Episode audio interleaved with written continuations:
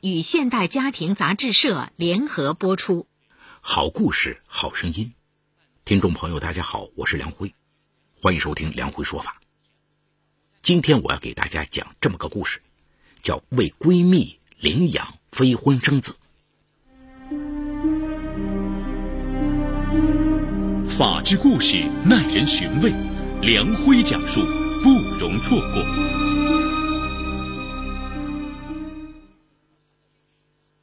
二零一一年七月的一天傍晚，广东省中山市某纸制品厂销售员李芳玲刚下班，就接到闺蜜张茵茵的电话，说有急事商量。一进门，张茵茵就忧心忡忡地说：“芳玲，我有个事儿得求你帮忙。我老公要带着女儿来了，他要一家人守在一起，攒钱给女儿治病。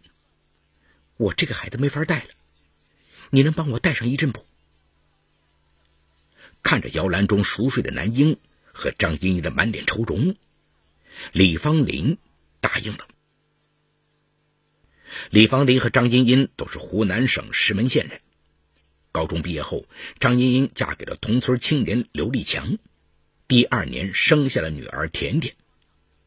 不幸的是，甜甜出生才五个月就被医院确诊患有复杂性先天心脏病，必须在十岁之前手术。否则生命不保。为了赚钱给女儿治病，张茵茵就来到广东中山，在一家玩具厂找到一份流水线上的工作。刘立强在老家照料女儿。李芳林的家境比较好一点，高中毕业后又自费到县城念了两年财会，后来嫁给在县城水泥厂工作的赵元生。因为四个人都来自同一个山村。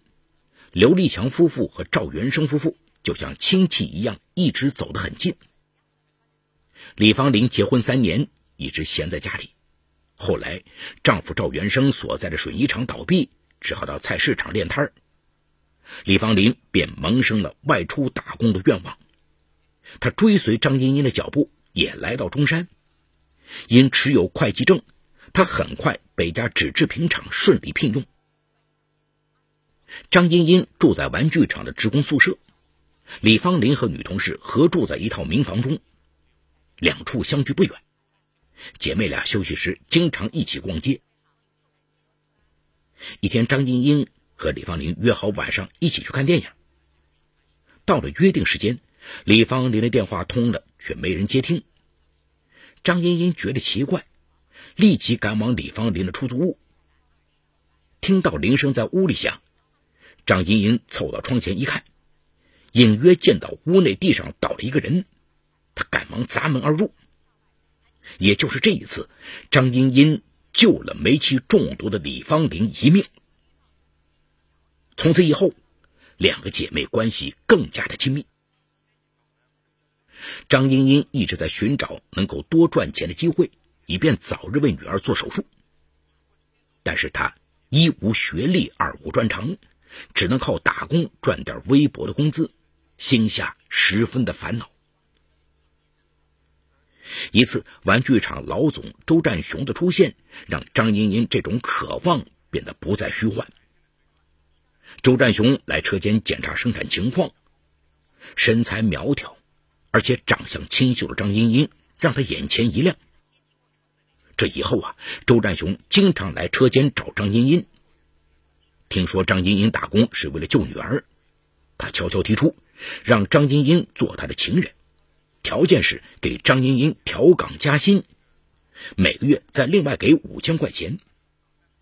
经过几天的挣扎，张茵茵最终同意了。很快，张茵茵被调到公司综合部，工作轻松，月薪五千元，此外还有老板暗中补贴的五千元。生活开始变得有希望了。为了约会方便，周占雄还给张茵茵在一个高档小区租了一套两室一厅的楼房。张茵茵把这件事告诉了李芳林。李芳林对闺蜜为了救女儿所做出的无奈选择给予了同情和理解，也帮闺蜜一起紧紧捂住这个秘密。二零一零年初，张茵茵意外怀孕了。周占雄喜不自禁呢。原来周占雄和妻子结婚后，虽然一起打拼，感情深厚，但美中不足的是，妻子患有严重的输卵管堵塞，尽管多方求治，但一直没有生育。眼下张英英怀了孩子，周占雄便劝她说：“你就算代我生孩子，我另外付你二十万块钱。孩子生下后你不用管，我想办法领回去。”这一笔二十万的数字，让张英英怦然心动。事情的发展往往出人意料。就在张英英怀孕六个月，周占雄还在想办法如何设计，让私生子巧妙进门时，周占雄的妻子竟然也出现了妊娠反应。因为周占雄的创业与发迹，曾借助了妻子娘家不少资产和人脉，私生子回家的路。被彻底堵死了。张茵茵被送进医院，顺产生下一子。周占雄为儿子取名叫周亮。周亮进不了家门，周占雄就劝张英说：“你也别上班了，先安心在家带儿子，等日后再做打算。”然而就在这个时候，老家的丈夫刘立强突然打来电话。称自己的维修活越来越难做了，他想带女儿来中山，一家三口团聚。张英英这下慌了，情急之中，张英英想到了求助闺蜜李芳林。为了报答张英英的救命之恩，李芳林就顶缸成了周亮的妈妈。张英英一家人团聚后，刘立强知道妻子和李芳林关系好。问李芳林怎么不来聚聚？李芳林只好抱着孩子来吃饭。刘立强问他哪里来的孩子，张茵茵和李芳林立即联袂唱起了双簧，称孩子是李芳林在公园偏僻处捡到的。李芳林婚后一直没能生育，先这么养着，还没有来得及和丈夫说，一场虚惊啊，就这样有惊无险的从容而过。此时的周亮只有六个月大，根本离不开人。李芳林只好辞职，专门带着。周占雄自然是负担孩子的所有生活费用，另外给李芳林一个月七千元。与此同时，张茵茵女儿的病情越来越重，必须尽快手术。周占雄兑现承诺，给了张茵茵二十万元。考虑到长沙医院技术发达。张英一家赶回了长沙。张英英有一个表哥，是一家外资银行的白领，收入不菲。张英英就称表哥资助了五万元，自己又借了十万元，凑齐了给女儿治病的钱。几年的外出打工，张英英一直觉得亏欠女儿太多，再加上女儿做了手术后，后续治疗还很漫长，张英英决定。留在湖南陪伴女儿，不打算再回广东了。虽然那里还有她的一个儿子，但毕竟名不正言不顺。更何况对周占雄也指望不上什么了。虽然心疼儿子，但张茵茵相信周占雄是不会亏待自己的血脉的。何况孩子已托付给了李芳林，也不会让儿子受苦的。因照料这个孩子，李芳林这年没回老家过春节。正月的一天，刘立强在县城偶遇赵元生，顺口说出李芳林收养孩子的事听说妻子在外面捡到一个孩子，联想到他春节都不回家，赵元生立马有了一种被欺骗的感觉。他立即责令妻子火速返乡讨要说法。李芳玲无法拖延，只好回家。抱着孩子一进门，就面对丈夫的质问。考虑到自家与刘家两家人太熟悉，况且有张茵茵的救命之恩，自己不能出卖闺蜜。李芳玲只好把顶缸进行到底。夫妇俩刚久别重逢，便闹起了别扭。面对这个突然出现的养子。赵元生实在觉得太突兀，太难以接受了。可是李芳玲是他一直深爱的女人，经过几天的苦苦挣扎后，赵元生最终决定相信妻子，接受孩子。然而树欲静却风不止啊！面对邻居们猜疑的目光，原本没有生育也想有个儿子的赵元生觉得很羞耻。随即，他的态度发生了一百八十度的转弯，人也变得越来越敏感，动不动就对着妻子和养子撒气儿。这个原本幸福和谐的家庭硝烟四起。一天傍晚，赵元生无意中听到几个妇女对他指指点点。回到家中，他一把抓住妻子的胳膊说：“李芳林，你给我说实话，这孩子到底是不是你捡来的？如果是，我一定认；如果是你生的野种，那你就带着他净身出户。”这些天，李芳林一直在委屈中挣扎，已经身心俱疲。这时，他的火气连同所有的怨屈一起爆发。你这样不信任我，那就离婚吧，大不了我一个人独自抚养这个孩子。甩下这句话后，李芳林次日真的就和赵元生办理了离婚手续。这里有情与法的冲突。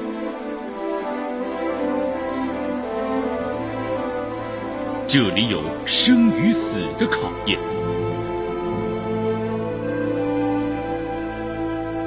这里有爱与恨的交织，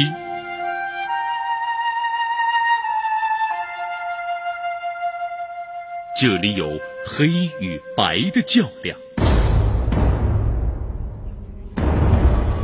法治故事。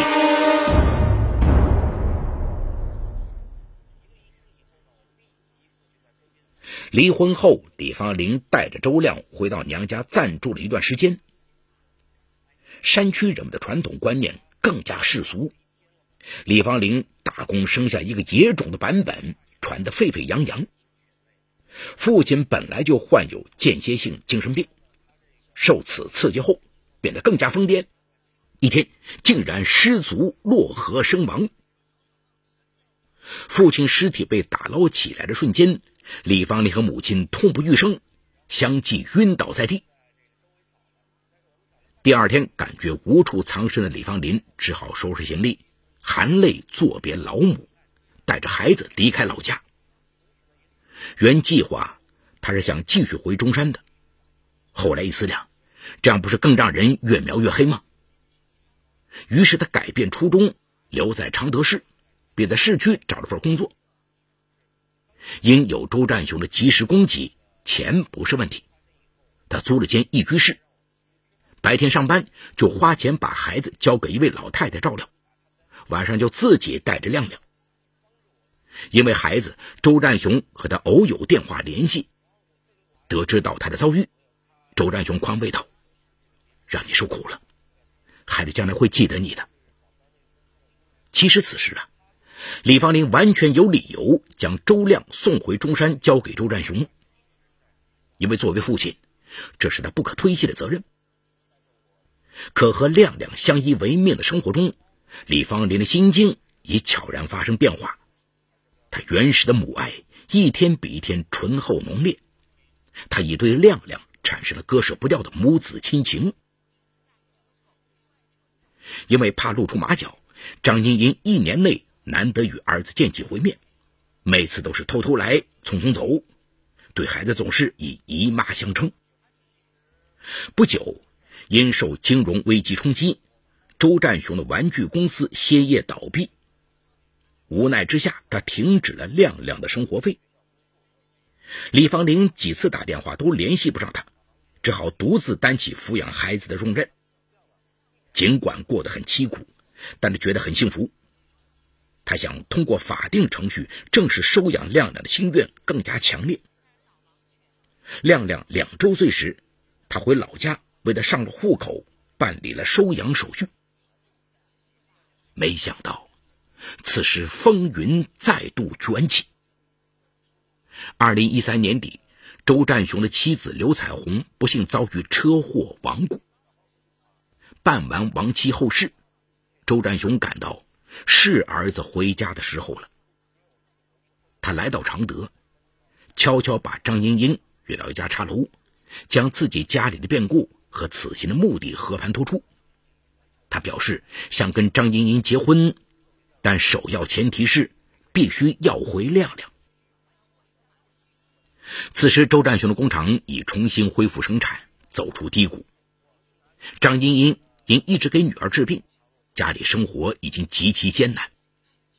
本来她就一直嫌弃丈夫没有能耐，加上为女儿治病，两口子经常磕磕绊绊，夫妻关系早就名存实亡。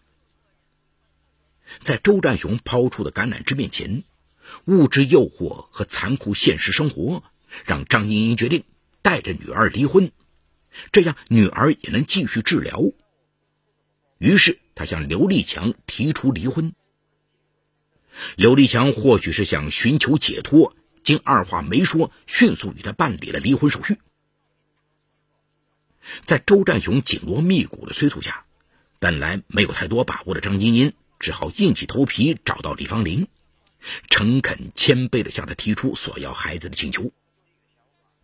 李芳玲内心有万般不舍，苦苦哀求道：“茵茵。”我实在放不下亮亮，求你和周老板高抬贵手，把孩子留给我吧。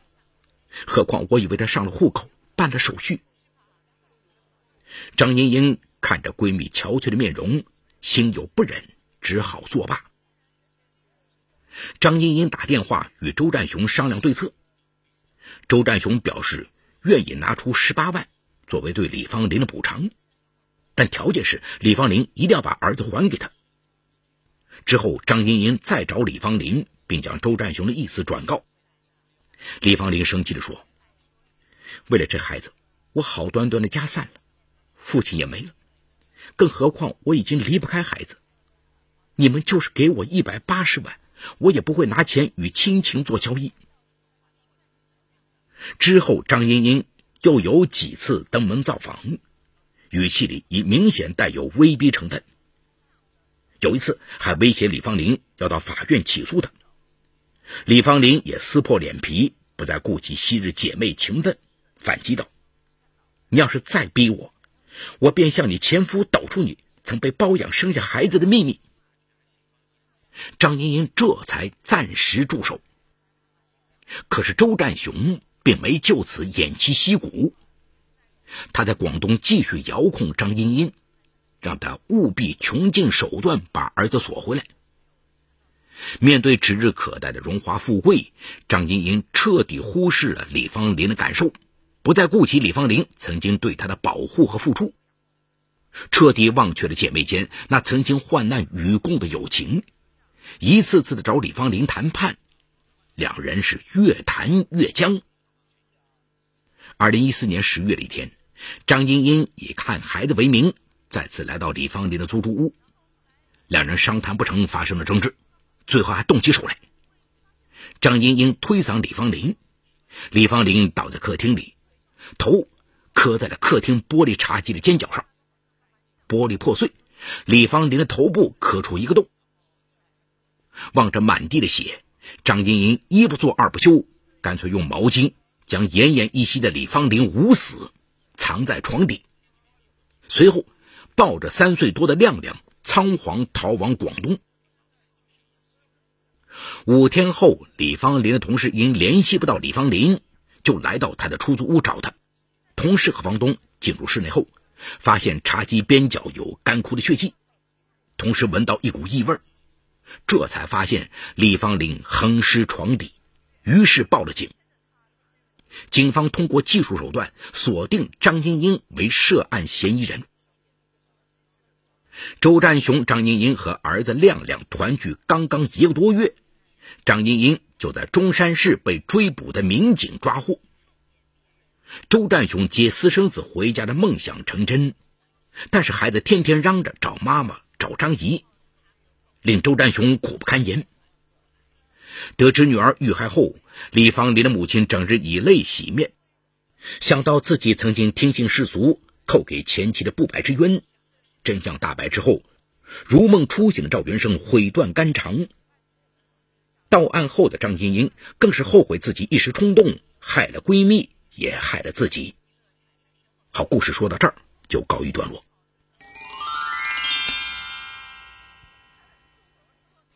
本案中，张英英是故意杀人罪的犯罪嫌疑人，这是毋庸置疑的。在张英英与被害人李芳玲为了孩子的去留产生争执时，一开始并没有那么严重。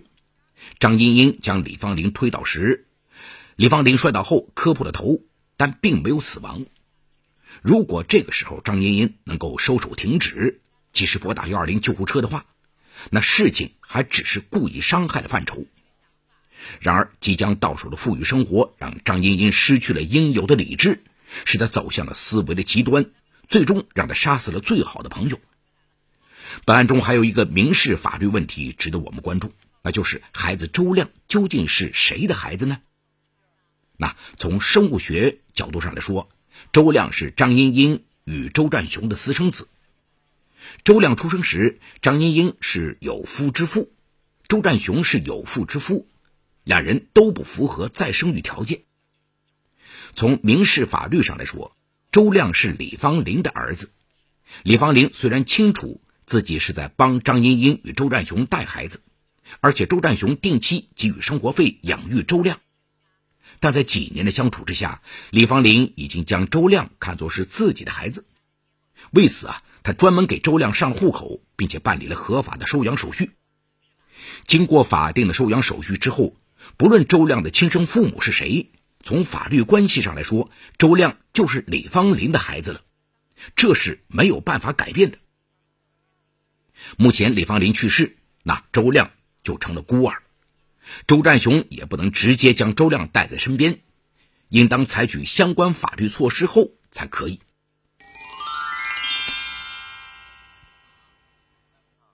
好，感谢浦东新区人民检察院为本次节目提供的帮助。本次节目编辑主持梁辉，后期制作王文琪，监制赵杰、张江红。感谢您的收听，我们明天再见。说法解律，民法析理，关注民生百态，记录法治进程。大家好，我是梁辉，欢迎收听梁辉说法节目。现在，请您发送“阿基米德”四个汉字到幺二幺幺四获取下载链接，并关注梁辉说法节目。我们将与你在线下进行零距离的互动。欢迎你们的加入。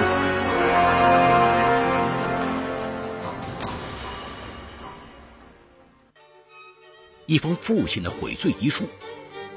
女博士中了美男计，坐牢还是捐髓救女？一个男人的匆匆那年，一对穷恋人的人间不拆，离奇故事跌宕人性。尽在七月二十号到七月二十六号上海故事广播《梁辉说法》节目中呈现。早九点，晚五点，是你不二的选择。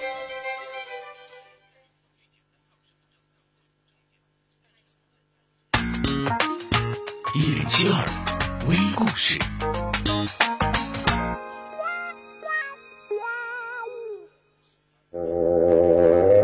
笑话连篇，有笑就有乐。笑话连篇，笑不笑由你。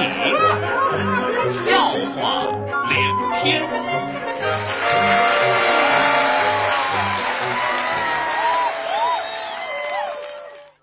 长远公司要招聘一名销售经理，消息传开呀，前来应聘的人差点挤破了公司大门。公司张总对此次招聘极为重视，亲自面试，但见了一上午的应聘者，他都觉得不理想。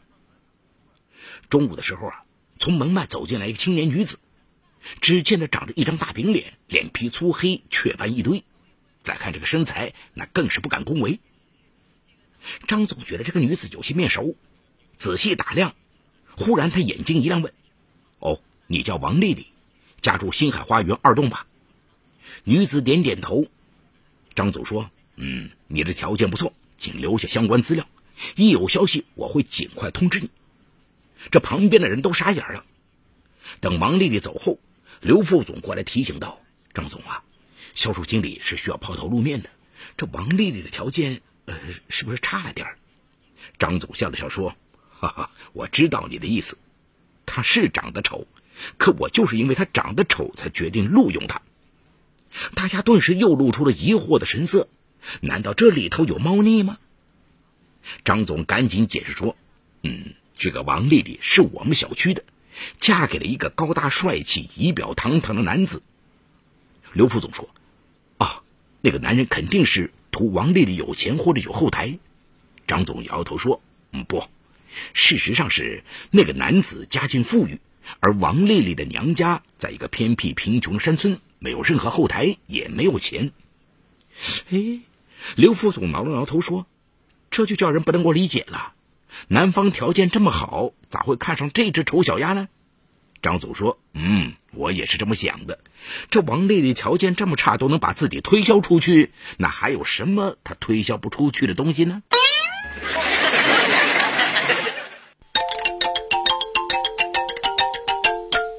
肥胖的物理老师为了让学生们明白光线折射现象，上课时还做了个实验。他将玻璃杯装满了水，问道：“假设我是一道阳光，插入水中，结果会怎么样？”一个学生回答说。水满出来了，